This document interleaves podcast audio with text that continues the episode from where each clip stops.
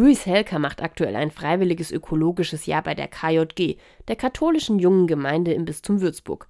Eine seiner Aufgaben die Vorbereitung der CO2-Fastenaktion. Er war zuständig für die vierte Fastenwoche mit dem Thema Erdöl. Da geht es viel um die Entstehung und um das Pumpen und über den Transport und wo überhaupt Erdöl drin ist, weil die Substanz Erdöl versteckt sich hinter ganz vielem, nicht nur hinter Benzin oder was wir glauben. Deshalb gibt es auf der Webseite co2fasten.de eine Übersicht, wie Erdöl gewonnen wird und wo es überall drin steckt. Der Energieberater Hans-Peter Schmidt kennt sich mit Erdöl aus. Er weiß, was es eigentlich ist. Erdöl ist chemisch gesehen ist auch ein Gemisch von verschiedenen Kohlenwasserstoffen und ist eben in flüssiger Form. Erdöl galt lange als das schwarze Gold. Es ist vielseitig einsetzbar, allerdings ist das Erdölvorkommen endlich. Und bei der Verbrennung wird CO2 freigesetzt.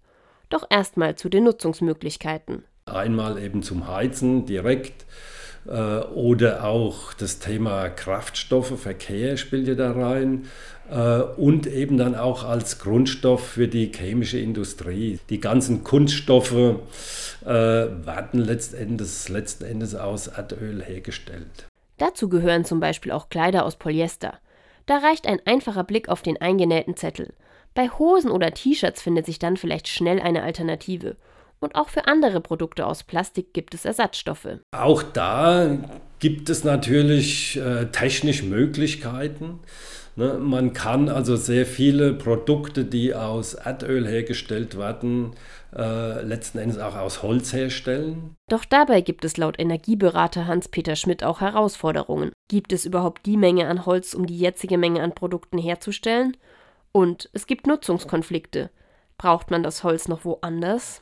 Deshalb gibt es ja auch diese Diskussion, ob Holz- oder Biomasseverbrennung, sage ich jetzt nochmal, äh, ob das eben auch eine, eine Lösung ist oder eine Alternative. Und es gibt noch einen Grund, warum auf Erdöl statt Holz gesetzt wird. Hier ist es so, der wirtschaftliche Aufwand ist natürlich höher, die Kosten sind höher und deshalb macht man es halt bisher auch nur, wenn es nicht anders geht.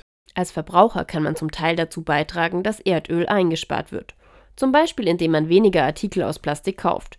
Beim Heizen hat man nur, wenn einem das Haus oder die Wohnung gehört, einen Einfluss darauf, welche Heizung eingebaut ist. Als Mieter haben sie natürlich nicht so ganz so gute Karten. Da ist eigentlich der Haupttipp, Heizung oder Raumtemperatur runterdrehen, weil das ist einfach der Zusammenhang. Äh, bei niedrigeren Temperaturen verbrauchen sie weniger Heizenergie. Aber nicht nur beim Heizen kann man sparen, sondern vor allem auch beim Thema Mobilität, meint Energieberater Hans-Peter Schmidt. Und das sage ich als Stichwort Tempolimit selbst machen, zum Beispiel. Das kann jeder machen und natürlich oder noch besser dann eben Wege äh, vermeiden, wo man halt ein Auto braucht.